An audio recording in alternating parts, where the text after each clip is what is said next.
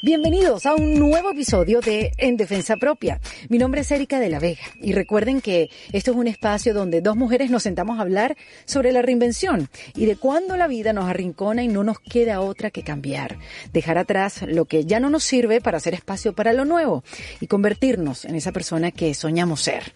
Y en el episodio de hoy les digo que si están buscando inspiración, sigan escuchando hasta el final, porque hoy converso con Aislinn Derbez. Ella es actriz, productora y emprendedora mexicana que por sus trabajos en teatro, cine y televisión, en series como Mujeres Asesinas o Niñas Mal o La Casa de las Flores o más recientemente el reality show De Viaje con los Derbez, por nombrar algunos de sus importantes trabajos, la convirtieron en favorita del público de habla hispana.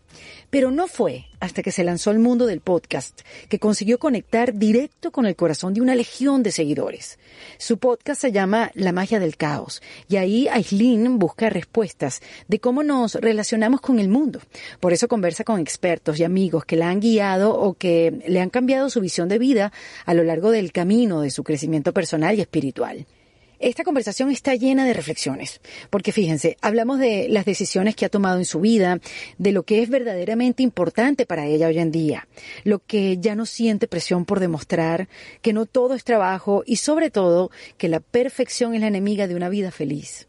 También hablamos de cómo decidió transitar el dolor de una separación y del alivio de estar en esta etapa de su vida en un mejor lugar emocionalmente, tanto así que me cuenta su asombro del poder que tiene para manifestar las cosas que quiere en su vida, porque finalmente sabe lo que quiere y no hay nada que la desvíe en su camino. Bueno, y si hay algo que yo quiero manifestar es que te unas al newsletter de En Defensa Propia. Este domingo tengo una super noticia para todos aquellos que son fans del podcast y de estas conversaciones, de este camino, por descubrir quiénes somos verdaderamente o quiénes queremos ser. Así que te invito a que vayas a ericadelavega.com y ahí hay un espacio para que me dejes tu correo electrónico. Y este domingo te llegará un correo de mi parte con información, recomendaciones, pero eso sí, con una noticia que estoy muy feliz de finalmente compartir con todos ustedes. Y hablando de felicidad, también quiero contarles que este episodio llega a ustedes gracias al apoyo de Rom Orange, que nos acompaña en nuestra búsqueda por crecer y mejorar en diferentes áreas de nuestras vidas y en algo en que muchos tenemos que trabajar, vamos a confesarlo, vamos a aceptarlo, es en dedicarnos tiempo a nosotros mismos. Por eso Rom Orange creó la Vie Orange, un espacio que nos recuerda que es importante hacer una pausa, que es importante relajar para después poder seguir con más fuerza. La vida es complicada, pero si estamos equipados con las herramientas correctas, todo se hace más llevadero. Así que te invito a que sigas la cuenta de Romoranch, que es arroba romoranch-be, donde ahí te esperan más tips y mucha información útil para aplicarlos en este camino por ser nosotros mismos, en defensa propia. Bueno, ahora sí, los voy a dejar con esta frase de Aislinn Derbez. Sin caos no puede haber cambio y sin cambio no hay evolución. Esto es una de las reflexiones que nos dejó Aislinn Derbez en Defensa Propia. Bienvenida Aislinn Derbez a En Defensa Propia. Muchas gracias. ¿Cómo, estás? ¿Dónde andas? Ahorita estoy en Los Ángeles. ¿Has pasado la pandemia allá? Sí, sí, acá. ¿Qué tal? ¿Qué tal la pandemia, Aislinn, para ti? ¿Cómo la has vivido? Ah, pues fíjate que, em, ay, para mí ha sido un año muy interesante de, y aunque suene un poco extraño y tal vez no vaya a coincidir con la mayoría de la gente, ha sido uno de mis mejores años. Eh, en cuanto a reinventarme, en cuanto a empezar a hacer lo que realmente amo, en cuanto a eh, redescubrirme en todos los géneros en cuanto a, sí, fue como un destape para mí en todos los sentidos. Y, y, por lo mismo ha sido uno de mis mejores años a pesar de que la situación exteriormente en el mundo ha sido tan dura. Em, por supuesto que he vivido muchas crisis y cambios, ha sido también uno de los años con más crisis y caos, pero, pero como como que tomando esa crisis y ese caos, eh, pues fluyendo por completo con él y siento que trae unos regalos impresionantes. Sí, muchos dicen que, em, que ha servido eso para conectarse con uno mismo, para ver que el cambio es adentro. Eh, ¿Cómo te llevas tú con ese término, con el término de la reinvención? Porque fíjate que hay mucha gente que le pone, eh, incluyéndome, le puse mucha resistencia. Como que, ¿por qué uno se tiene que reinventar si yo estoy bien como estoy? Me ha costado mucho tiempo inventarme. Exactamente. ¿No? Como para reinventarse. ¿Cómo, ¿Cómo te llevas bien con él? ¿Le pusiste alguna vez resistencia o siempre lo has visto como un término, como un proceso natural? No, por supuesto que tenía yo toda la resistencia del mundo que te puedas imaginar. O sea, para mí antes la vida se trataba de eh, lograr algo, ir logrando ciertos objetivos para que en algún momento de la vida ya pudieras ser eso que tú esperabas ser y quedarte ahí y por fin poder disfrutar la vida desde ese lugar que tanto buscas con tanto anhelo, eh, habiendo logrado esos objetivos, ¿no? Para mí como que de eso más o menos se trataba la vida, como de tengo que trabajar muy duro para lograr este objetivo y una vez que lo logre y una vez que llegue ahí, ya puedo disfrutar la vida, ¿no? Eh, y pues sí, creo que es una idea que a veces tenemos todos y que es una idea completamente opuesta a lo que se trata la vida.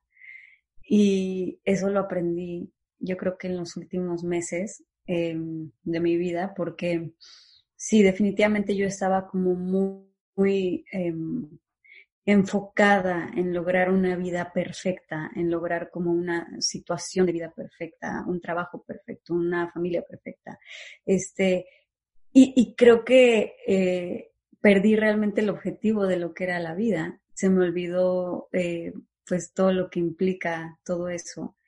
Y, creo que al contrario, lo que me dio esta pandemia, lo que me dieron estos últimos meses de lo que me ha pasado en mi vida fue precisamente como eh, fue un golpe completamente fuerte de si no quieres cambiar tú y si no te quieres mover y si sigues nada más queriendo construir esta vida perfecta que te has creado en tu imaginación eh, y no vas a fluir con el cambio y no vas a fluir con la transformación y no vas a fluir como con todo tu, eh, pues todos los, los cambios que están habiendo adentro de ti, entonces te los vamos a poner a la fuerza, ¿no?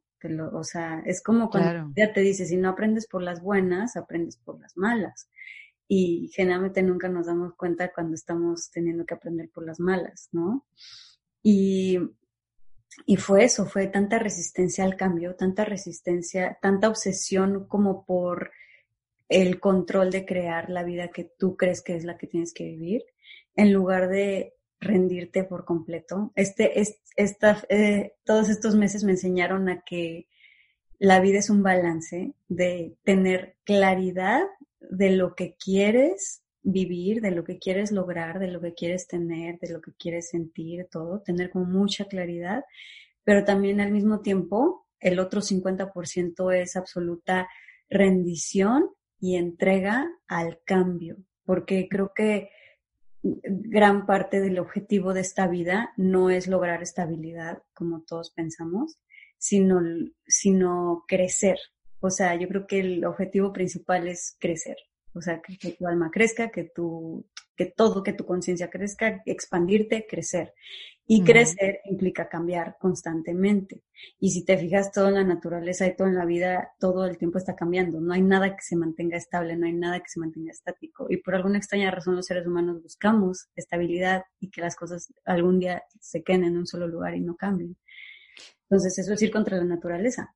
Sí, pero eso es como nos enseñaron también. Digamos que nuestros padres también enseñaron así, o digamos que nuestros abuelos vivieron tantos cambios que nuestros padres lo que querían era que estabilidad, que todo se quedara como en un mismo sitio y, así fue como lo aprendimos. Y ahorita que hablas de la naturaleza, Aislinn, la naturaleza también necesita espacio. O sea, tú ves que para que crezca, para que se abra, para que se dé, necesitan espacio.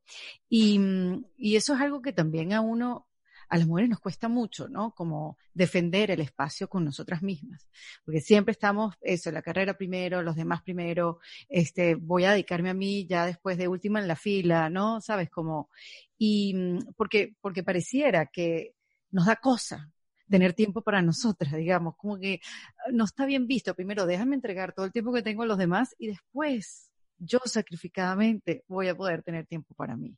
¿Cómo estás tú con el tiempo para ti misma? Porque también para crecer, como, como, como lo estábamos hablando, se necesita tiempo y espacio.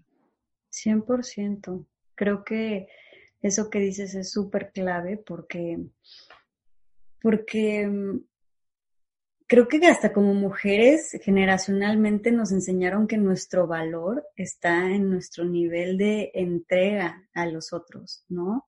Que nuestro valor y, el, qué tan mujeres somos y qué tan valiosas somos como mujeres es precisamente eso, que tanto nos desvivimos y nos sacrificamos por los demás. O sea, es este sacrificio, em, es un sacrificio por, por los hijos, es un sacrificio por, eh, por el esposo, es un sacrificio por la familia y, y creo que, em, creo que nadie nos enseñó ese otro gran valor que teníamos como mujeres al realmente descubrirnos, al realmente descubrir nuestro poder, al realmente eh, pues darnos espacios para nosotras mismas. Es como si se nos hubiera olvidado que, que, o sea, cuando estamos solas hasta nos sentimos culpables, ¿no? Hay como mucha culpa de una mujer que es madre, que es esposa, eh, le da culpa eh, estar haciendo algo para ella misma, le da culpa estar haciendo algo para estando sola. Es como, de, no, mi vida es, es un servicio a, y sacrificio a mis hijos, al esposo, a todo. Entonces, también definitivamente fue darme cuenta de eso, darme cuenta de, que me estaba completamente abandonando a mí misma, eh, creyéndome, queriendo ser la superpoderosa mamá, la superpoderosa esposa. Em, y sí, como que fue una, un golpe muy fuerte de decir, o sea, o te cuidas a ti o te pones a ti primero, o, se te desmorona la vida entera, ¿no? Y además todo colapsa. Todo, colapsa y además em, darnos cuenta que si no es repetir lo que no viene funcionando generación por tras generación tras generación, porque venimos de una cantidad de generaciones de madres abandonadas de sí mismas, lo cual el precio lo terminan pagando los hijos, ¿no? Porque es un precio tan caro que pensamos que estamos haciendo un servicio a los hijos cuando en realidad les estamos haciendo tanto daño porque el hecho de abandonarnos a nosotros mismos lo terminan cargando ellos, los hijos. Entonces, eh, cuando como que pude comprender esto fue muy impresionante y sí fue como de si no me pongo yo a mí primero, le voy a dejar una, un lastre cargando a mi hija pesadísimo de cómo hacerse ella responsable de sí misma también, ¿no? Porque los hijos aprenden por medio del ejemplo. Y entonces el hecho de yo poderme hacer responsable de mí, de yo ponerme a mí primero, de yo antes que cualquier otra cosa, de alguna manera sí les quita un peso de encima a los hijos y los permite ser mucho más libres. Si no se pasan la vida queriendo rescatar a sus papás, con esa responsabilidad, porque es darle una responsabilidad a ellos. Ven, rescátame, tú eres responsable de que yo me ría, tú eres responsable de que yo esté bien, tú eres responsable de mí, pobres, o sea, hay, a veces, bueno, yo sí se lo agradezco mucho a mi mamá, que, que siempre fue aquella que, tú sabes, como que ve, yo soy independiente, yo, tú sabes, como, no me dio carga, no me ha dado carga, no, no, no está como que en su ADN, pero es tan importante porque obviamente uno lo hace inconscientemente. O sea, no es algo que queremos darle la carga a los hijos, pero, pero es algo que tenemos que estar vigilando. Totalmente. Oye, y cuando tú eras chiquita, ¿qué querías ser, Aileen? ¿Actriz? Eh, cuando yo era chica, eh, no, quería hacer como otras cosas. Nunca tuve como mucha claridad de lo que quería hacer en la vida más bien era como que me encantaba todo, el tipo, todo tipo de arte.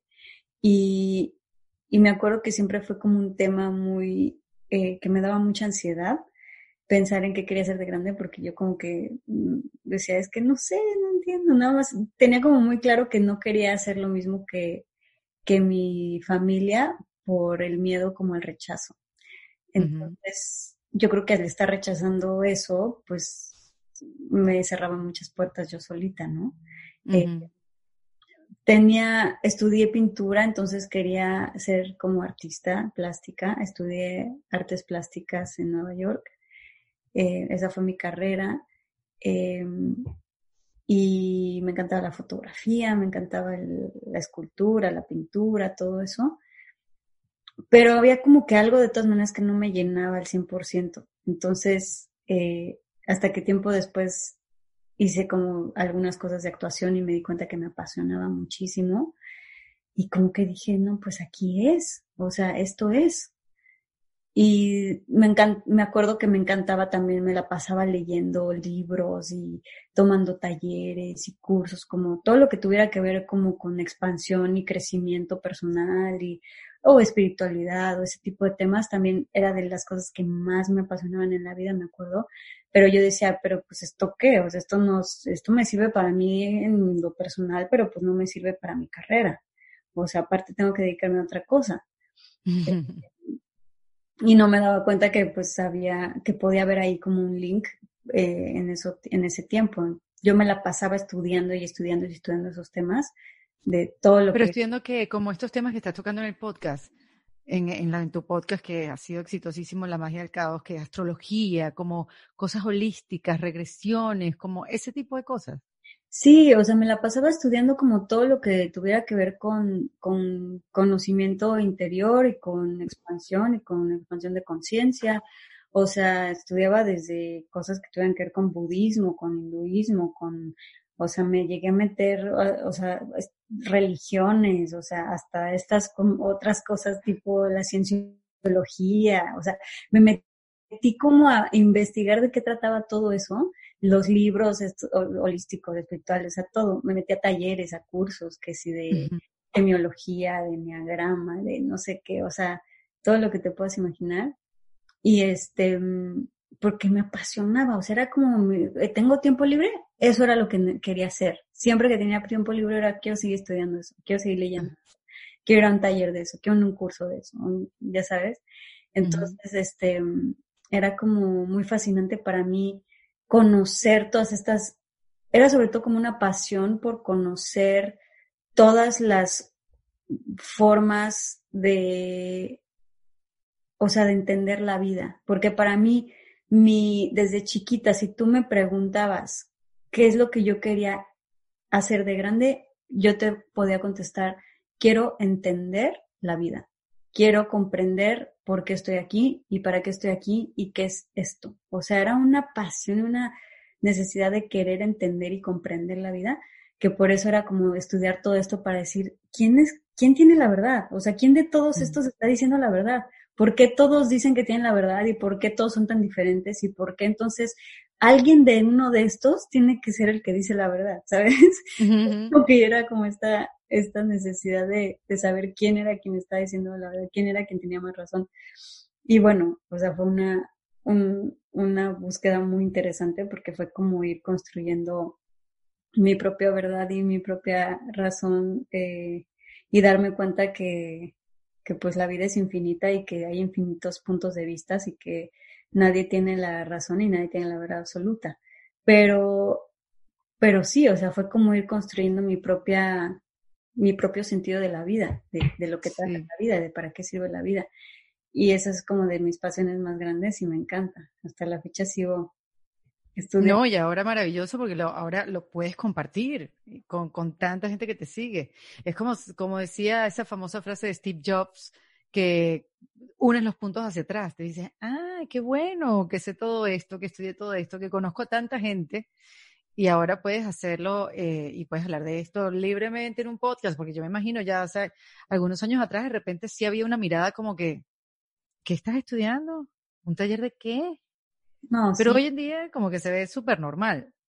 Totalmente, no, y no tenía nada que ver, o sea, para mí era una pasión que yo tenía completamente aparte de mi carrera y además yo jamás en la vida hablaba de ese lado, jamás le contaba a nadie de eso y mi carrera la llevé como por un lado completamente opuesto y diferente. Entonces, de alguna manera nadie conocía ese lado de mí y nadie le interesaba tampoco. Y a mí también como que yo decía, es que, pues, ¿cómo les explico? O sea, nomás me van a tirar de loca o van a pensar que soy como muy, no sé, que me o cosas así.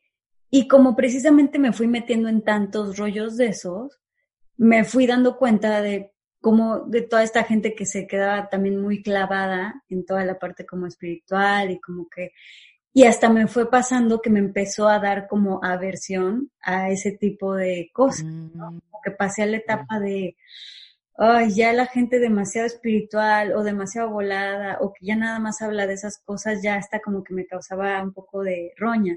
Entonces yo decía, oh, es que eso ya tampoco me gusta. Entonces, ¿cómo logras una especie de balance donde puedas invitar a la gente a que, a, que, a que busque esto, a que entienda esto, a que, a que quiera echarse un clavado adentro, pero, pero sin cansarlos o sin como el cliché que hay allá fuera del New Age o de lo espiritual o todo, que también cayó un poco mal, ¿no?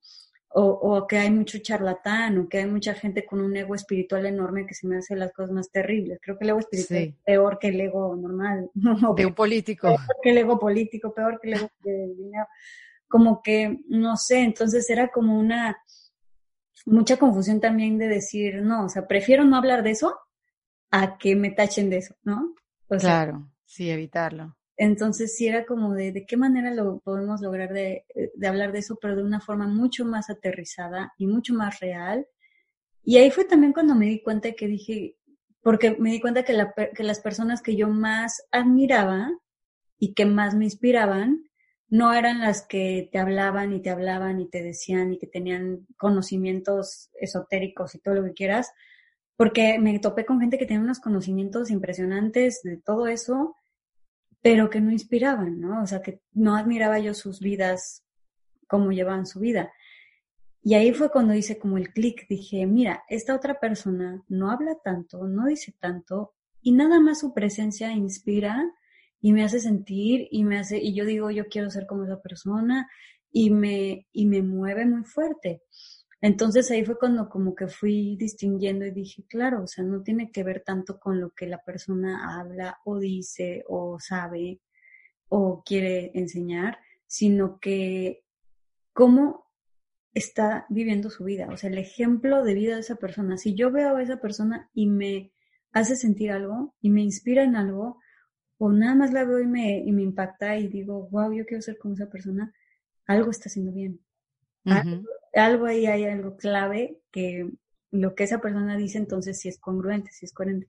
Entonces me clavé como mucho en esa parte y dije, pues ahí es donde encuentro yo como, como más el saber a, a qué personas sí creerles o hacerles caso que a quién no. Porque claro, no, sí. O sea, ¿cuántos de nosotros no hemos, no nos la pasamos siguiendo consejos de los familiares, de los amigos, de los amigos de los amigos, del tío?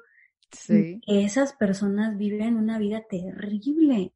Y nada más pensamos que por ser nuestro papá o nuestra mamá o el tío y que es más grande que nosotros o el abuelo, que porque él lo dijo, ya está bien o ya es cierto. Y cuando volteas a ver su vida, viven una vida decadente o, una vida que de verdad no te gustaría vivir a ti y sigues sus consejos.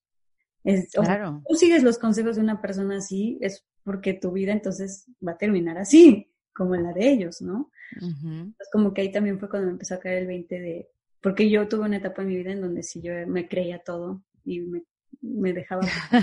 sí, te lo creías todo. Bueno, sí, también la edad, ¿no? Uno, uno también va madurando y uno va eligiendo cuál, a cuál escuchar, a cuál no. ¿No? Pero sí, sí hay que tener cuidado. Pero, ¿sabes que ahorita mencionaste algo eh, importante que quería hablar contigo, que era la intuición? Eh, porque hablas mucho de ella. Y, y, y, sientes, o sea, estás hablando de que cuando veo a una persona cuando habla, si me hace sentir algo, si siento el, ese que dicen el hell yes, y, y me conecto con esa persona, tú, tú eres una persona que está conectada con su intuición. De hecho, te escuché en una entrevista decir que un director en uno de tus primeros trabajos te decía como que no estudias actuación, como que tú llevas esto naturalmente y tienes la intuición, como que no te llenes de técnicas que de repente no te van a servir, sirve más la intuición. ¿Cómo, cómo la preservas?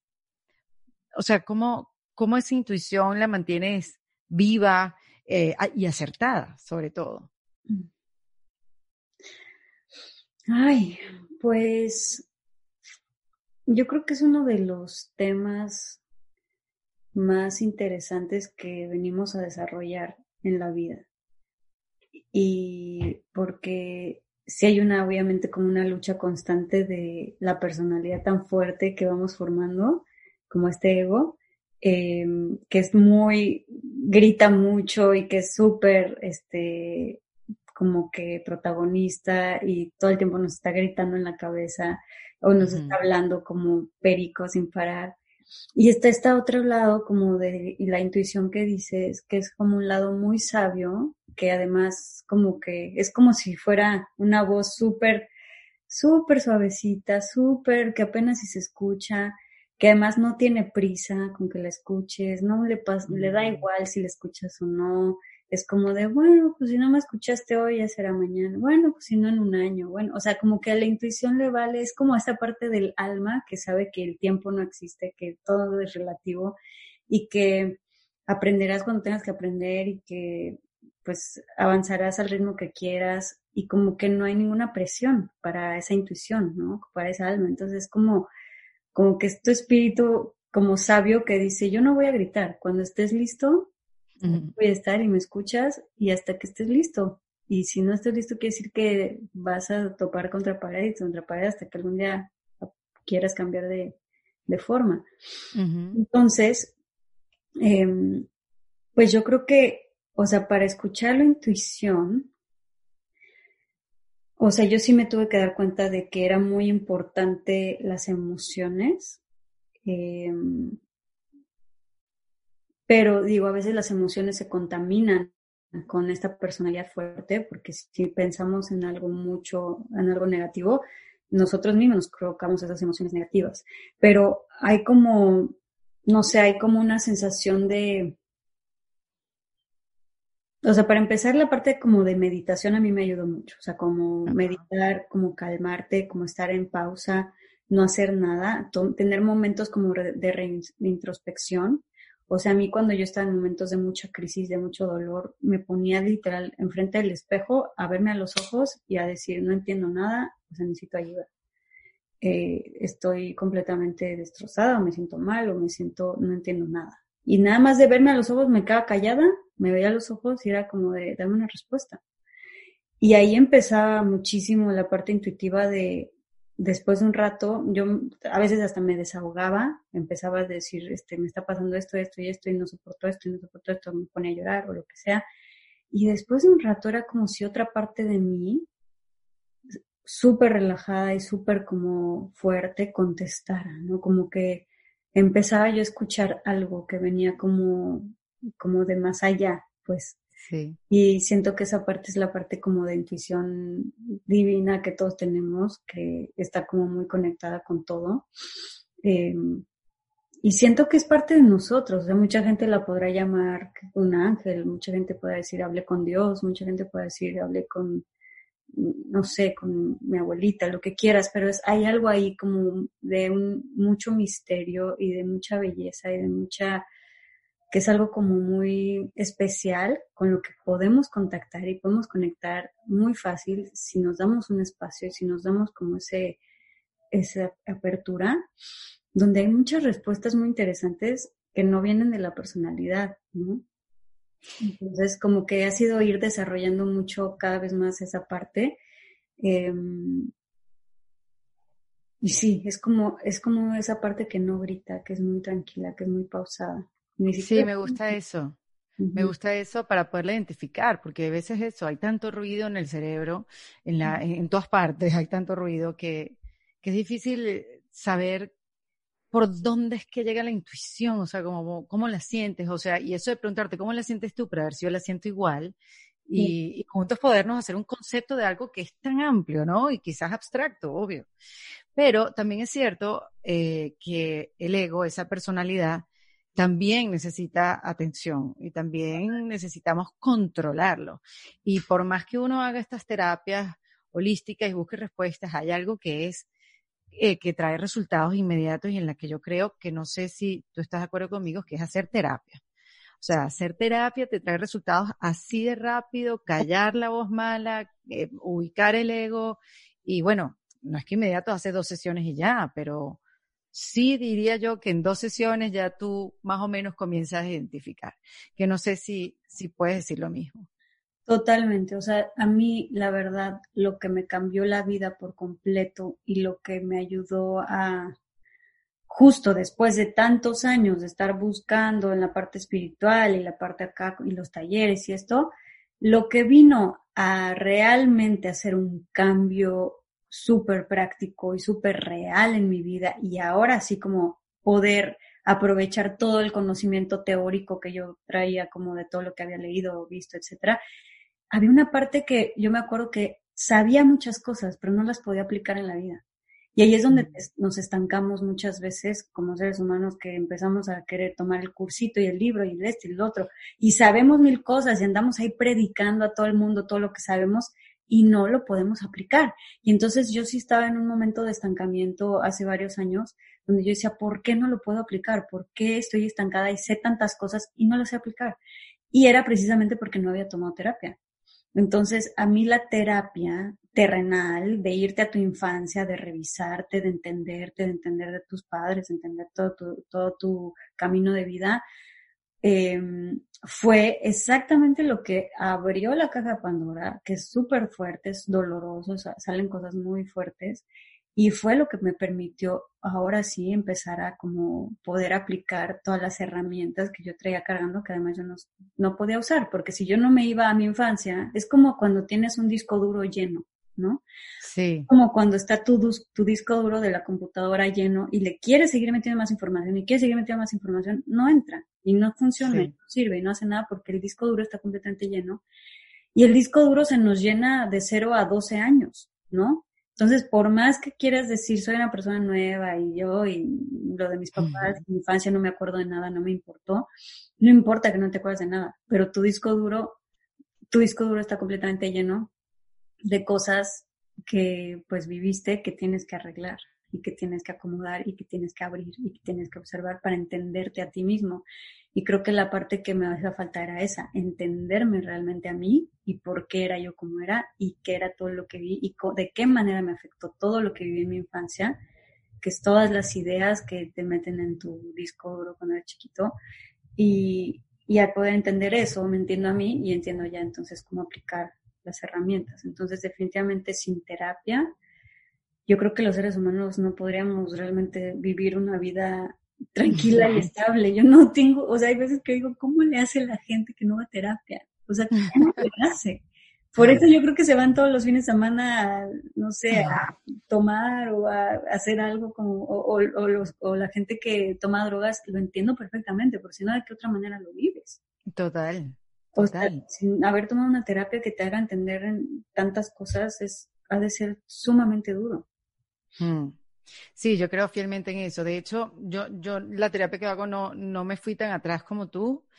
Yo la hago es conductual y de hecho ahí ellos no es psicoanálisis, no, sino que ellos te dan alta, el alta, como que mira, ya está bien, ya trabajamos lo que tienes, ya está todo bien, pero como yo siempre digo, yo no le di de alta a él. Yo le dije, no, te quedas aquí conmigo, tú no me vas a dar de alta. Yo aquí he resuelto tantas cosas y también es un espacio donde Mira, hasta cuando no tienes nada de qué hablar, sacas algo. O sea, sacas eh, algún aprendizaje, algo que pasó, que pareciera que no te hizo ruido, que no tuvo ningún efecto en ti. Siempre hay algo como, como que sí, aquí había que detenerse a hablar de esto. Así que somos fiel creyentes en, en eso. Tú sabes que cuando uno, en diferentes etapas de la vida, uno, uno quiere demostrar cosas a los 20, por ejemplo, yo quería demostrar que era inteligente. Inteligente no, inteligentísima, cuando no lo era. este, quizás a los 30 me, preocupé más por mi em, vida eh, personal que, profesional. A los 40 ya no me importa si me dicen bruta. Eh, Sabes, uno como que, que va cambiando. Entonces, no sé si tú puedas sacar como una diferencia de lo que querías demostrar, quizás cuando estabas más joven, en tus 20 y en qué estás ahora. No, y tantas cosas. Em, yo creo que en mis veintes definitivamente quería demostrar que yo era, eh, que yo podía ser una buena actriz, que yo podía tener talento, que yo podía ser distinta a mi papá, porque entrar a la carrera de actuación siendo hija de mi papá era como algo demasiado complicado y que a mí me causaba mucho conflicto porque me chocaba que me compararan, me chocaba que me dijeran, ay, tú eres la hija y por eso estás actuando. Entonces como que había una necesidad de reconocimiento de, no, yo soy yo, eh, mi apellido no importa, yo sé actuar, yo tengo talento por mí sola, o sea, era como una necesidad de, se los juro que sí puedo, que sí sé, que sí sé actuar, que sí puedo tener una carrera interesante, o sea, era como, como muy enfocada en la parte de la carrera, ¿no? Como de tener mi identidad propia, tener este, mi trabajo sola, lograrlo sola, como mucho de, de lograr mi individualidad que, y esa separación de, de mi familia, ¿no? Y fíjate que ahorita ya me da igual, o sea, ahorita está mi papá, ahorita estoy trabajando en proyectos con él. Antes era así de, no quiero nada que tenga que ver con mi papá. Yo quiero hacer puro drama y puras cosas independientes, cine independiente que nadie ve. ¿No? O sea, cosas así. Qué cómico, sí, sí, sí. Como nada comercial, o sea, nada que tenga que ver con la televisión. Entonces, como que, y ya ahorita es como de, bueno, no, eh, si hice un reality con la familia, o sea, como que ya no me importa esa parte tanto, porque ya me siento como que muy bien en mi individualidad y ya me siento como tranquila de que logré ciertas cosas. Pero creo que fue importante haberme ido en ese, a ese, a ese extremo, porque sí lo que logré gracias a ese extremo, hoy me sirve mucho. Em, y creo que ahorita también, luego me pasó como esta necesidad de querer em, tener la familia perfecta porque yo no la tuve, ¿no? Y de tener y de poder demostrar que yo puedo tener la familia perfecta, con el, esposo perfecto, la hija perfecta, y, y como que todo eso que yo no puedo tener en mi infancia, ¿no? Entonces, eso también fue como un, así que me puse yo como objetivo de tener la imagen perfecta de la familia perfecta, ¿no? y, y pues bueno, fue como la vida de repente me dio una vuelta que nunca me esperé. ¿No te lo esperabas, Aislinn? ¿En serio no? Ni sospecha. Nunca en la vida me lo hubiera esperado. Eh, mm. Al contrario, estaba yo como completamente devocional a, a, ese, a esa forma de vida, a esa familia. Eh, al que era mi esposo en ese momento, estaba yo completamente, pero, o sea, era de, algo primero muerta antes de que algo se, se... Sí, esto no va a fallar por mí. Esto no va a fallar por mí tal cual. Era una obsesión de, pero de aquí hasta la muerte y lucho con uñas y dientes, ¿no? Y también ahí fue cuando, o sea, yo pensé que ese era mi objetivo, yo pensé que era parte como de mi misión de vida el luchar hasta la muerte por algo, precisamente porque, pues, o sea, cuando yo era chiquita, tanta disfunción familiar que yo decía, no, yo, o sea, yo, mi hija va a tener a sus dos papás juntos y perfectos y todo, ¿no? Entonces, este, y no, y la vida fue como de, precisamente tienes que aprender a soltar y aprender a cambiar. Y fue para mí entonces soltar y abrir los brazos al cambio y abrir los brazos y más bien el trabajo fue cómo logras una relación familiar distinta a la que tú te imaginabas en tu cabeza, pero que funcione y que funcione mejor y que por supuesto funcione de una manera mucho más armónica y mucho más linda que la que tú viviste en tu infancia, ¿no? Es ahí está el punto. ¿Cómo, cómo, se repite la historia de manera diferente y consciente? Porque muchas veces no voy a repetir la historia y casi siempre se termina repitiendo la historia. O, dices, o lo que le pasó también a, bueno, pasó a alguien muy cercano en mi familia, que es por la obsesión de no voy a repetir la historia, se quedó siempre ahí, pero con, un, con una calidad de vida deplorable, ¿no? Claro. Y es como este de, de más bien fluir. Y fue como, y ahorita la verdad es que me siento muy feliz, muy orgullosa de lo que hemos logrado. Me siento eh, feliz de estar precisamente logrando esta dinámica de relación familiar distinta a la que veía en mi cabeza, pero de una manera tan poco común y, y bonita y donde sí se pone como la parte de equipo y de comunicación y de como pues esa congruencia, ya sabes, primero que nada. Entonces esa parte es algo que yo nunca viví. Me hubiera encantado que así fuera en mi familia.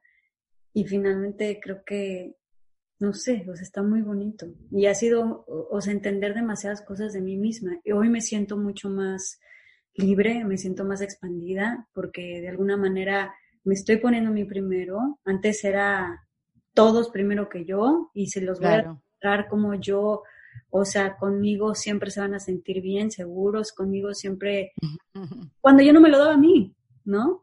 es insólito eso. Es como de, ¿cómo esperas que la otra persona se sienta, o sea, primero y cobijada y todo y, así? Y, y, si tú te estás desviviendo y te estás desvaneciendo por complacer a la otra persona, ¿no?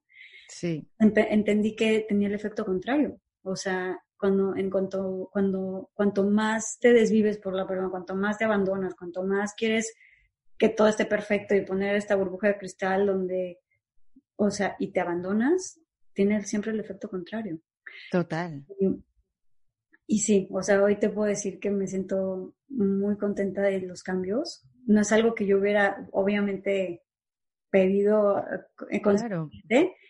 pero si tú me dices, ¿cambiarías algo hoy? de tu vida, de lo que te pasó y de lo que estás viviendo, o sea, nada, me siento feliz. Qué bueno que digas eso, porque cuando uno está viviendo eh, ese momento, uno, uno no lo ve, uno no lo siente, tú no sabes que si es para bien o si es para mal. La peor pesadilla, o sea, hay, cosas que vivimos que dices, ¿qué es este infierno? Es la peor pesadilla, es lo peor que me puede haber pasado, es el peor dolor que te puedas imaginar, o sea, es, es un dolor pero ¿sabes lo que aprendí?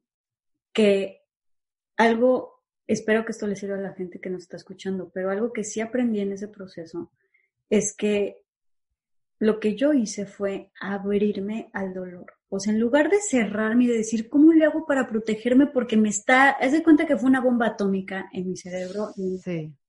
Y esa bomba atómica para mí fue, o me cierro y me protejo y mento madres y me desespero y quiero matar a todos los que están alrededor y veo cómo me protejo, o me abro y confío en la vida. Y me acuerdo perfecto que esa parte de conciencia que te dije, esa parte de intuición, me acuerdo que cuando empezó la bomba atómica, yo no lo puedo creer y me dice la parte como intuitiva, me dice, no te cierres, o sea, ábrete y confía, ábrete y confía, ¿no? O sea, esas eran como las dos palabras que me decía. Y yo decía, voy a confiar porque sé perfectamente que algo más allá de mí está pasando y que esto va, o sea, esto es tan duro que tiene un propósito muy grande. Es tan mm. fuerte y me duele tanto que tiene un propósito muy especial y muy particular y siento que algo muy importante va a pasar a raíz de esto. Entonces fue como una, como una nivel de confianza, o sea, absoluta que va más allá de cualquier cosa, que fue como de, ok, entonces me voy a abrir al dolor, me voy a abrir a la confianza y sí fue como una sensación de... Y me abrí y dolió todavía más, porque cuando te abres es como si le abrieras tu herida, en lugar de ponerte el curita, lo dejas abierto y le echas limón. Ajá. Entonces duele todavía más, pero lo que me impactó fue lo rápido que pasa el dolor cuando lo aceptas, lo, te abres y te haces únicamente responsable de ti y no tiras afuera, porque creo que la parte de al tratar de defendernos, no nos hacemos responsables y entonces empezamos a culpar a todo lo de allá afuera y empezamos como a defendernos y empezamos a mentar madres y a tratar de buscar culpables y a tratar de hacer sentir mal a los otros para sentirnos mejor nosotros. Eso es lo peor que puedes hacer, porque entonces te llena de culpas, te llena de enemigos, te llena de una situación que estaba mal se pone peor. Y es lo que yo hice fue completamente de, o sea, fue de, me voy a callar, me voy a responsabilizar. Mm, o sea, casi, casi que me metí en una cueva y fue así, ¿qué es esto? Voy a abrir, dejar que me duela. Y, y esa parte de, de no exteriorizar todo ese dolor y todo ese miedo y todo ese enojo y todo eso, todo, y sino que ir hacia adentro y dejar que, y dejarme sentir ese dolor fue lo que hizo que de verdad de repente hubiera como un en el que se convirtió en un regalo muy grande. Entonces, Em, y fue, además fue rapidísimo, o sea, el, tiempo de dolor fue demasiado intenso, pero también muy rápido, que eso me impactó, lo rápido que se va. Porque generalmente cuando estamos en lugares de demasiado dolor sentimos que va a ser para siempre y sentimos que no va a cambiar. Es una que el duelo, sí, el duelo va a durar dos, tres años, algo así. El cerebro cuando siente dolor se asusta tanto porque realmente no entiende que es temporal, no entiende que son etapas, no entiende, o sea, él piensa que si está, le está doliendo le va a doler siempre. Y entonces por eso se protege y se pone tan así y, y eso hace que dure más, por supuesto. Claro, es la resistencia que hablábamos al principio, ¿no? Entonces, cuando sueltas, cuando aceptas, cuando te responsabilizas, cuando dejas de, tirar tu basura o vomitar hacia afuera, hacia otros, lastimar a otros, eh, ya lo aceptas y te abres, te digo, duele mucho, pero es rapidísimo cómo se va y además en lo que se convierte, se transforma. O sea, eso hace que se transforme un dolor en sabiduría, en un regalo, en muchas cosas bien interesantes, porque sí el dolor, ahí fue también cuando me di cuenta que el dolor tan duro y los cambios tan fuertes tienen un propósito de mucha más experiencia, mucha más sabiduría y mucha más, y, como expansión. O sea, y realmente te traen mucha expansión cuando te dejas que te sucedan. Claro. Entonces, fue de, ha sido de mis regalos como mi dolor más grande y mi miedo más grande se convirtió en uno de mis regalos más grandes. Qué locura. Entonces, y hay una parte, estoy agradecida con lo que pasó, estoy agradecida con, con la manera en la que sucedió, estoy agradecida con, con, este, con el papá de mi hija, de, de que cuando en un principio era así como de, ah, ya sabes, así de, así sí, te entiendo. Este, estaba yo en un momento de, ¿qué es esto? Es lo peor, no puede ser. Y de repente fue como, pues qué bueno que pasó así. Pues, con la situación y no me interesa que yo regresara al lugar de donde yo estaba antes, ¿no? Es como, no podrías, me siento que soy otra persona, ¿no? Claro, claro. Y ahora, eh, Aislinn, como que, que no estás tratando entonces de mostrar nada, o quizás te estás tratando de mostrar a ti misma lo que, lo que eres capaz de crecer o yo creo que sí estoy, hay, una parte de mí que está como tan emocionada de lo, del estarme descubriendo y el estar por fin logrando ser yo misma después. Es como si tenía yo todas estas partes del rompecabezas, que tenía como esto por aquí, esto por acá, esto por acá, esto por acá, y de repente se está juntando el rompecabezas apenas, y es como si hubiera mucha emoción de mí por mostrar eh, esto soy, esto me gusta, esto soy, esto me llena, esto, esto, esto es todo lo que yo he ido construyendo a través de mi vida y por fin sacarlo, ¿no? Mm. Como de por fin poder sacar una versión mucho más completa de lo que sí soy y no nada más pedacitos, que si hay, actúo, que me gusta esto, o hago estos jabones, o ya sabes, o sea, como que... Sí, sí, sí. Integrarlo, ser una mujer íntegra, ¿sabes? Entonces, sí siento que hay como una emoción y, ganas de demostrar esto que dices, como dices, siempre tenemos etapas de demostrar ciertas cosas.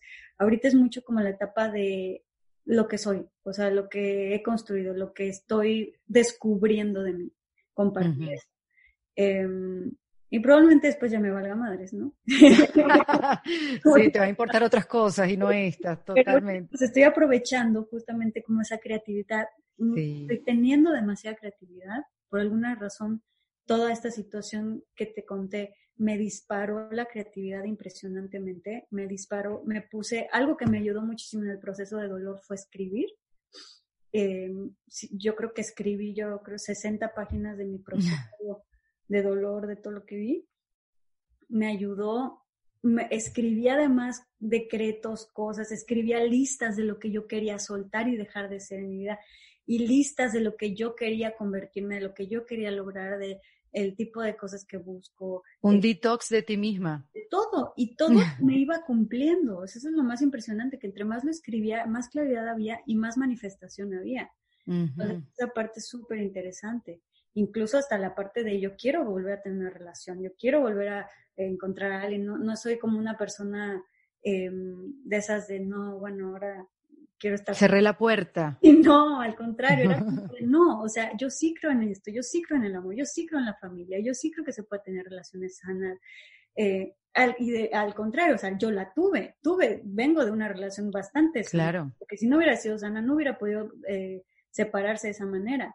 Entonces, era como de, sí, simplemente que habían cosas ahí que definitivamente no, no funcionaban juntas y los dos nos aferrábamos a que así a fuerza tenían que funcionar y que sí, por favor, y era estar luchando contra corriente hasta que fue de repente o sea, no es falta de amor, no es falta de atracción, no es falta de esto, pero es una cosa que simplemente no combina, o sea, no fluye. En unas cosas, a mí otras, a mí es, o sea, hay muchas cosas opuestas que no fluyen y eso es lo más doloroso cuando tienes que tener una relación donde hay tanto amor, donde hay atracción, donde hay todavía con donde hay buena relación. Por un lado es difícil, más difícil, pero por otro lado también es más fácil, ¿no? Entonces es como de Sí, o sea, por, lo mismo que tuve esa experiencia de esa relación tan bonita que y que digo, se transformó a otro tipo de relación que sigue siendo muy bonita, es como por lo mismo que tengo esta fiel creencia en que, en que las relaciones pueden ser hermosas y pueden ser súper eh, llenas de crecimiento. ¿Y qué serían, Aileen, esas cosas innegociables en una próxima relación o en tus relaciones interpersonales? Tú sabes que cosas como que uno eh, si cedes, pero sabes tú por dentro que eso no va, no va a durar mucho. Por ejemplo, em, eh, libertad, o sea, eh, o, o, el acompañamiento en las traiciones familiares, o sea, ¿qué son esos valores que para ti en una próxima relación o en tus relaciones interpersonales van a ser cosas que no vas a negociar? Uy, la libertad creo que es algo importantísimo que no, nadie nos enseñó cómo se maneja en una relación. Creo que es gran parte donde yo me perdí. Los dos, mm. los dos en pareja, yo creo que es donde nos perdimos. La parte de la libertad, como que estamos tan acostumbrados al modelo Hollywood, Disney, donde todo se hace juntos y todo es juntos y todo es este romántico y, y, vas al cine juntos y vas a hacer ejercicio juntos y vas a comer juntos. Ah. ¿Sabes? Esa parte termina desgastando durísimo todo y termina abandonándote, terminas desdibujándote, terminas desgastando todo. Y como es tan bonito en un principio, no te das cuenta del daño que puede hacer, ¿no? Entonces, la parte de la libertad, la parte de la autonomía, la parte de la independencia, seguir manteniendo tus relaciones de amistades, seguir manteniendo tus relaciones de familia, seguir manteniendo tu relación contigo mismo, tú que, o sea, yo, tú sola hacer ejercicio, tú sola tener tu propia, tus propias, este, visiones de, de tus pasiones, de lo que quieres hacer, o sea, tener, no sé, ya sea tu trabajo, lo que sea, pero que sea tuyo. O sea, todas estas cositas que muchas veces perdemos por la pareja, de que pierdes relaciones familiares, pierdes relaciones de amistad, pierdes tu trabajo porque llega la pareja, o sea, tantas cosas que perdemos que parecen mínimas y parecen insignificantes que van marcando el principio y el fin. Entonces, em, definitivamente eso, recuperar todo lo que lo que abandoné, lo que perdí, todas las relaciones eh, que dejé a un lado por, por desvivirme por esta familia, ya sabes. Este, recuperar todo eso que era tan valioso y tan únicamente mío, porque muchas veces forzamos a que la pareja fuerza se lleve con el amigo o con la familia, ¿no?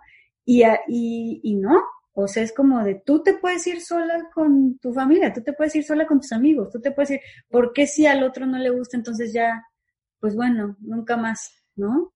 sí, sí, sí. Eso pasa muchísimo. Entonces, este, esa individualidad, o sea, nunca vuelvo a sacrificar esa, mi individualidad em, por una pareja, ¿no? Y, que, y mi libertad y mis relaciones y mis este, formas de hacer las cosas, mis pasiones, mi trabajo, mis cosas. Entonces creo que es muy, creo que se puede lograr algo muy bonito si ambos tienen esa individualidad, esa individualidad muy fuerte y esa autonomía, ¿no? Como de saber qué eres, qué te gusta y aunque, y respetar al 100% si a tu pareja no le parece o no le gusta y al grado que tú puedas seguir haciéndolo, eh, y que se respeten en sus diferencias, ¿no? No estar jalando a la pareja de que a fuerza haga lo mismo que tú, o de que a fuerza le guste lo mismo que a ti, o de que vayan a ver a las mismas personas, ¿no? Sí, no, y que esté claro desde el principio también.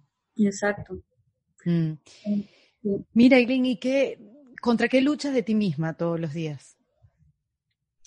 Em, ¿Contra qué lucho de mí misma?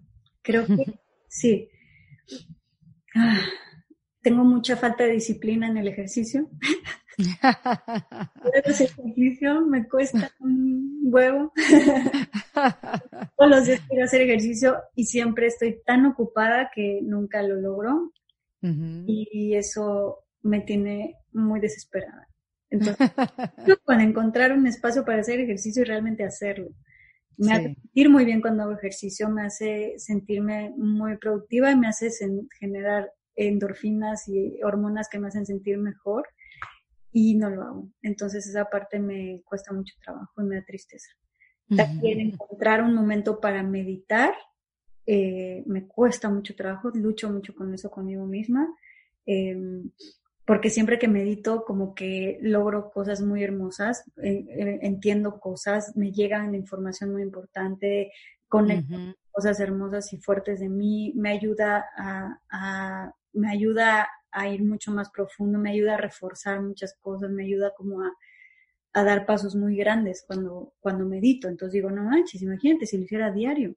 Exacto. Eh, maravilloso. Y no lo hago. Y son de esas cosas tan simples que podríamos hacer todos los días que nos caerían tan bien y no lo hacemos, ¿no? Entonces, sé que yo hiciera ejercicio diario y meditar a diario, o sea, sería todavía guau, ¿no? Imagínate. Entonces, eh, y eso me cuesta mucho trabajo lograrlo diario. Y la otra que, lucho mucho es que em, tengo, em, no me puedo estar quieta, tengo una demasiada creatividad y cosas que están, todo el tiempo se me ocurren ideas nuevas que quiero hacer y quiero lograr y, más. ¿Y cómo la drenas? ¿Cómo drenas esa creatividad? ¿En qué? ¿En dónde? ¿Estás pintando? Ahorita, ahorita estoy poniendo todo en, en esta, estoy, estoy armando un proyecto muy grande, muy bonito con la magia del caos, que ya no solamente va a ser podcast, que ya va a ser como un proyecto grande, como de comunidad muy padre y de, y de más ampliación de todo. Em, y ahí lo estoy drenando un poco. Estoy muy emocionada, me, me, me divierte. Qué bueno, es que tienes muchos seguidores, o sea, está, el, podcast está, todo el mundo lo menciona, todo el mundo lo escucha, y en poco tiempo. Sí, lleva muy poquito. Entonces, justo aprovechando eso, creo que también el timing es muy bueno y no lo debo desaprovechar. Entonces, estoy como metida de 100 en ese proyecto. Y precisamente está, es tanto lo que tengo en la mente y tanto lo que estoy trabajando y ya tengo mi equipo y todo, pero aún así, em, que no me alcanzan los días y no me alcanzan las horas, y además soy mamá, o sea, la mitad de mi día sí se lo dedico a mi hija full, entonces, eh, pues la mitad del día puedo trabajar, pero la otra mitad es para mi hija, ¿no? Entonces, claro. Em, entonces sí como que lograr balance de también darme un espacio para mí, aparte de todo este trabajo que estoy haciendo, además de todo esto que me implica ser mamá, encontrar momentos para tranquilizar mi mente, porque mi mente empieza así de ta, ta, ta, ta, ta, ta, como que de tranquilizar mi mente y estar en paz. Me cuesta mucho trabajo encontrar esos momentos. Oye, pero ya que estamos hablando del podcast, Aislin, eh, aquí yo he tenido conversaciones casi que con más de 100 mujeres y hay conversaciones que llegan en el momento preciso, en el momento indicado y que te voltean el cerebro, en mi caso, me lo han volteado, pero no es porque una haya sido mejor que otra, sino porque en el momento yo necesitaba escuchar eso, ¿no? Y lograron en mí transformaciones. En tu caso, a pesar de que la magia del caos no tenga eh, tantos episodios, pero sí son episodios bien, bien profundos, ¿no? Bien, bien, con muchas dimensiones. ¿Cuál sería aquel episodio que tú dijeras, mm, este, este a mí me dejó algo, este a mí me movió? Híjole. Esa pregunta está complicada porque creo que, o sea, creo que todos los episodios realmente me movieron muchísimo y me dejaron algo muy profundo.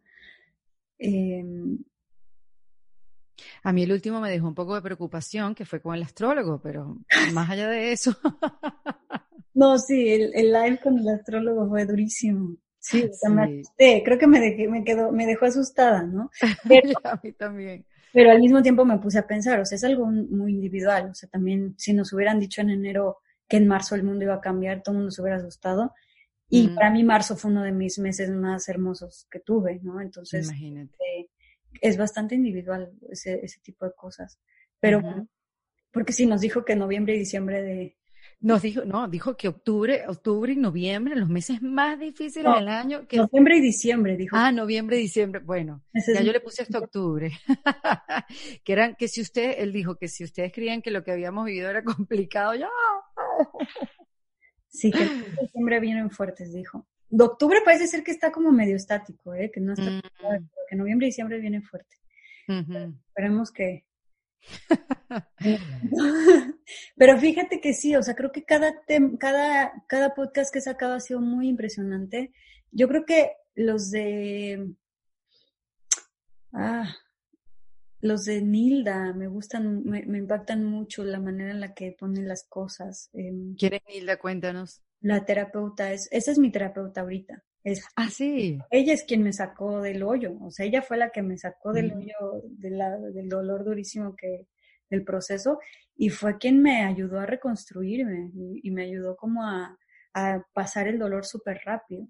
Me ayudó como a, como a pasarlo de una forma como muy consciente, como realmente integrando todo lo que me estaba pasando y además a expandirme. Fue impresionante cómo me ayudó ella como terapeuta eh, a pasar una situación tan fuerte y complicada y dolorosa y compleja para mí, a tan rápido salir de ahí y además salir y empoderadísima, ¿no? O sea, además, exacto. Sí, porque sí me salí, o sea, salí de ese dolor y de ese hoyo, además con un poder y con una sensación de, wow, qué maravilla es esto, que yo creo que sin ella nunca hubiera podido ser así. Qué importante. Sí, para mí ya es, fue una joya encontrarla. Mira, Islin, regálame, regálanos tres tips para reinventarnos. Uy, tres tips para reinventarnos. Para reinventarnos bien, para no ponerle resistencia. Yo antes preguntaba que, que nos dieran tres tips para reinventarnos en paz, pero después me di cuenta que no hay paz dentro de la reinvención, porque es un trabajo que hay que hacer y quizás la paz no era lo que no es lo que uno encuentre. Entonces le quité la paz. en esta época de la vida. Imagínate. Vienen años muy fuertes de nada de paz, pero de mucha reinvención y de mucho, de cosas muy, muy importantes y, y hasta puede ser divertido. Pero, pues creo que, ay, yo diría, o sea, estar en paz con el cambio y estar en paz con el caos. O sea, en paz me refiero a en dejar de esperar que, sí, dejar de esperar que no haya caos algún día, dejar de esperar que no haya dolor algún día, dejar de esperar que no haya cambios algún día. O sea, hacer ya las paces por fin con decir, ok, en lugar de estar buscando que cómo, cómo eh, acomodar todo allá afuera para que algún día no haya tanto desastre, más bien cómo me hago yo más fuerte para un día poder confrontar el desmadre que hay allá afuera, el tanto dolor, tanto caos, y como una reina, o sea, como tener la fuerza suficiente para decir, aguanto las tormentas que vengan y sí puedo. O sea, volverte como estas palmeras que, por más que las dobla el viento, nunca se rompen, ¿no? Mm, y eso creo que únicamente se logra, como decíamos, o sea, con terapia y con muchísima introspección y sobre todo con mucha aceptación y apertura a, que, a los cambios duros y, a, y al dolor, ¿no? Em, ¿Y qué más? pues definitivamente, sí, dejar de pelearte con el dolor y el caos, definitivamente eh, tomar terapia porque entender que solas, solos no vamos a poder. ¿no? Solas, a veces no, y además, ¿sabes qué? No nos van a dar una medalla por hacerlo solas. Nada que hagamos solas. Bueno, una que otra cosa que da un placer, ¿no? Interno. Pero no nos van a dar la medalla porque yo voy a salir de aquí sola. ¿Te, vas a tardar más? Sí, sí, y, y al contrario, agradecer que hay una red tan grande de gente tan interesante aportando y que además, o sea, es impactante la cantidad de información, la cantidad de gente que hay afuera queriendo ayudar con lo que sabe. Hay tantos especialistas de millones de cosas y más bien en lugar de, de verlo como de, ay, qué hueva, todo el mundo está haciendo esto ahora, es al contrario, es qué importante y qué bueno porque lo que hace fulana tal vez a ti te cambia la vida y tal vez a otra persona no, ¿no? Correcto. tal vez este, y lo que hace otro tipo, tal vez a esa persona sí le cambia la vida y a ti no. Entonces es muy importante como, como ir vibrando, porque dependiendo también de la frecuencia que tú estés, en el tipo de vida que tú tienes, en el tipo de creencias que tú tienes, algo te va a funcionar, algo que a alguien más no le funciona, a ti sí te va a funcionar. Entonces, qué bueno que haya tanta variedad y al contrario, todo suma y todo lo que eh, todo el mundo está haciendo ahorita para ayudar y para dar un servicio suma muchísimo. Entonces, es eso, empezar a, a investigar, qué hay afuera, qué tipo de terapias hay afuera, qué tipo de cosas hay afuera que me puedan ayudar a mí. ¿Qué herramientas hay? Qué, qué herramientas hay, qué me vibra, qué me hace sentir bien. Y, y eso, yo creo que la tercera para reinventarte sería, yo sí les diría que hagan una lista con much, empezar a tener mucha claridad de lo que quieren empezar a vivir en su vida. Y, mm. y sí les diría que que el escribirlo en una lista te hace entender y, tener mucha más claridad, porque a veces no sabes ni lo que quieres, nada más sientes... A veces no sabes. Sientes que ya no que puedes seguir viviendo igual, que ya estás harto, que tu vida es un desastre, pero ni siquiera entiendes qué es lo que quieres. Y el, creo que el punto más importante es empezar a dejar de enfocarte tanto en lo que no quieres y lo que odias y las noticias y que el mundo está, o sea, y nada más hay un enfoque obsesivo por lo que no sirve y lo que no funciona, y es cambiar el enfoque al, ok, olvídate de lo que no sirve y no funciona, no te sirve nada estar pensando en eso. ¿Qué sí quieres? ¿Qué sí quieres en tu vida? ¿Qué sí quieres que pase? ¿Qué sí quieres sentir? ¿Qué sí quieres hacer? Y vuélate, o sea, casi cosas que digas esto y cómo lo voy a lograr, no importa. O sea, sin límite sin límite. El chiste es que digas, yo quisiera poder viajar, quisiera poder vivir esto, quisiera poder tener una pareja. ¿Cómo quieres que sea tu pareja? O sea, descríbela tal cual así, que ella no quieres, que si quieres. ¿Cómo quieres que sea tu nuevo trabajo? Descríbelo punto por punto y vete lejos, que ganes mucho dinero, que si quieres, o sea, pero tener esa claridad hace que la vida con mucha más facilidad te lo manifieste. Igual y no exactamente como lo escribiste, claro, pero pero hace que empieces como a entender qué camino seguir que tú mismo vas creando, ¿no? Y eso, o sea, eso es ley de vida, por, por, lo menos a mí es como me funciona. O sea, yo cada cosa que voy escribiendo y teniendo claridad, a mí se me va manifestando, o sea, yo ya entendí, a mí me pasa que en cuanto pienso una cosa que es horrible o que digo, esto sea que pasará, empiezo cancelado, cancelado, cancelado, porque si lo pienso, en un momento se me hace realidad. Y ya estoy súper paranoica de que todo lo que pienso se convierte en realidad. Está cañón. ¿Pero qué te ha pasado? ¿Qué te ha impresionado tanto? ¿Qué, qué, qué ejemplo tienes? Cualquier cosa. No, es que son cosas muy personales, pero... Ah, son personales, ok, ok. Pero sí se me manifiestan en un segundo, o sea, es impresionante. las cosas más obvias y más grandes, o sea, lo del podcast, o sea, me manifestó y lo fui como obviamente describiendo cómo lo quiero, cómo quiero que sea. Ahorita, por ejemplo, estoy como súper clavada en, o sea, en manifestar esta parte de que te digo que quiero que sea muy grande el próximo año. este, y no, o sea, por ejemplo, me mudé de casa, ¿no? O sea, te, te voy a hacer el ejemplo para que veas que... Eh. Este, digo, tengo muchos ejemplos muy personales, pero te voy a hacer este que también es personal, pero no tanto, ¿no? Vale. Em, pero es, hice yo me, tenía que mudar de una casa que me fascinaba, que yo no me quería mudar, porque aparte llevaba un año en ella, entonces yo decía, me acabo de mudar hace un año, por favor, no, otra mudanza ya, por favor, no, más todo lo que me está pasando, ¿qué es esto? Esto es un caos, ¿qué es este 2020? ¿Por qué otra vez otra mudanza? Y de repente me pongo a escribir, este, digo, bueno, ¿cómo me gustaría que fuera mi casa, no? Porque además, o sea, tiene que ser, o sea, no me alcanza para tener una mejor casa, al contrario, me tengo que mudar de casa porque precisamente mi, mi, o sea, la crisis económica. ¿Estás sola? Estoy sola y la crisis económica me pegó duro. Mm. Entonces fue como que me tengo que ir para abajo, no para arriba, ¿no? Entonces para mí también fue como de, ups, o sea, me voy a tener que cambiar a otro espacio, pues para abajo, no para arriba, ¿no? Y este, y de repente dije, a ver, y si escribo lo que quiero exactamente, y claro, o sea, la, la lógica no es que pues no, no sea una mejor casa que lo que tengo ahorita porque no me alcanza. Entonces, mejor, pero bueno, lo voy a escribir y quiero esto y quiero lo otro. Yo me expandí, ¿no? Y me fui. Y entonces este, lo escribo y de repente em, en dos días, o sea, te digo que además es rápido, en dos días aparece, una amiga mía me manda, mira, acaba de, salir esta casa, ¿no? Este, es, y era exactamente lo que yo había escrito en mi lista. Dios santo. Al, al, contrario, que yo dije, pero esto no, ¿cómo? O sea, esto no tiene, no tiene sentido, porque tendría que costar el doble, o sea, ¿cómo? Ya sabes, era como otra sí, sí. Y claro, o sea, salió esto, eh, todo mundo quería esa casa, de repente algo pasó que yo me llevé bien con la dueña y esto, y me terminó escogiendo a mí, o sea, como magia.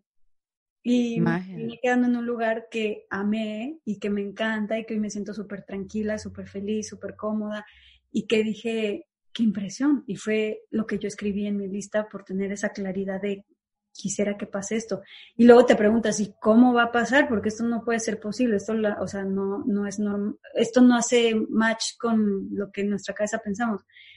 Y de repente la vida fue como de, ahí te va tu regalito, después de tanto, y después de tanto, para que exactamente como te gusta y como lo buscabas, y, y además, este, algo que tú sí en este momento de tu vida puedes eh, hay magia, hay la magia del caos, Aislinn. Sí, entonces te digo, y como ese detallito, muchas otras cosas que cuando hay claridad y cuando, o sea, digo, a ver, me voy a dejar de enfocar en lo que no está bien, me voy a enfocar en lo que sí quiero ver, en lo que sí hay, lo voy a escribir y todo, sí funciona, es muy impresionante. Pero me encanta. venía el corazón, o sea, porque si viene como de me quiero volver millonario, me quiero volver famoso, me quiero de puro ego, o de querer demostrar algo, no se te cumple, claro. Tiene que escribir la vocecita esa que tú mencionaste antes, ¿no? La que es calmada, la que es sabia. Exacto. Ese es quien tiene que escribir. Me encanta, es un tip súper útil y de verdad que uno se olvida de que existe la magia y hay que tenerla presente. Totalmente. Y eh, ojo, es lógico que la olvidemos, ¿no? Por todas las cosas que pasan, pero, pero de que la hay, la hay y lo primero que tenemos que hacer es creer en ella. Primer paso. Aislinn, te agradezco mucho por, por esta charla, por esta conversa. De verdad, encantada. Llevaba tiempo queriendo conversar contigo y bueno, las cosas se dan. Sí, estuvo muy eh, bonito. Te agradezco mucho. Aislinn Derbez, acá en Defensa Propia. Este episodio de En Defensa Propia fue presentado por Romorange, así que te invito a que lo sigas en su cuenta de Instagram que es arroba romorange-be, donde te esperan más tips e información para aplicarlas en este camino por ser nosotros mismos en defensa propia. Esto fue en defensa propia, producido por Valentina Carmona y editado por Andrés Morantes, con música original de Para Rayos Estudios. Recuerden suscribirse y recomendar el podcast. Yo soy Erika de la Vega y nos escuchamos en un nuevo episodio. Hasta luego. ¿Estás listo para convertir tus mejores ideas en un negocio en línea exitoso? Te presentamos Shopify. Tal vez no lo sabías, pero nuestro podcast More Than Mamis es un negocio y lo empezamos por supuesto para desahogarnos y hablar sobre la maternidad, no para convertirnos en expertas de ventas y del e-commerce. Así que sí, necesitábamos ayuda para vender nuestro merch y poner en marcha nuestra tienda. ¿Y cómo suena con Shopify? Llegó otra venta. Shopify es la plataforma de comercio que está revolucionando millones de negocios en todo el mundo. Ya seas un emprendedor desde tu casa o desde donde sea, Shopify es la única herramienta que necesitas para iniciar, administrar y hacer crecer tu negocio sin dificultades. Con Shopify puedo gestionar pedidos, envíos y pagos desde cualquier lugar, brindándote toda la información y estadísticas de tus ventas al detalle. Regístrate para un periodo de prueba con tan solo un dólar al mes en shopify.com barra sonoro, todo en minúsculas Ve a shopify.com barra sonoro para llevar tu negocio al siguiente nivel. Shopify.com barra sonoro. Okay, round two. Name something that's not boring. A laundry? Ooh, a book club. Computer solitaire, huh? Ah, oh, sorry, we were looking for Chumba Casino. That's right. ChumbaCasino.com has over 100 casino style games. Join today and play for free for your chance to redeem some serious prizes. ChumbaCasino.com. No purchase necessary. Forward, prohibited by law. 18 plus terms and conditions apply. See website for details.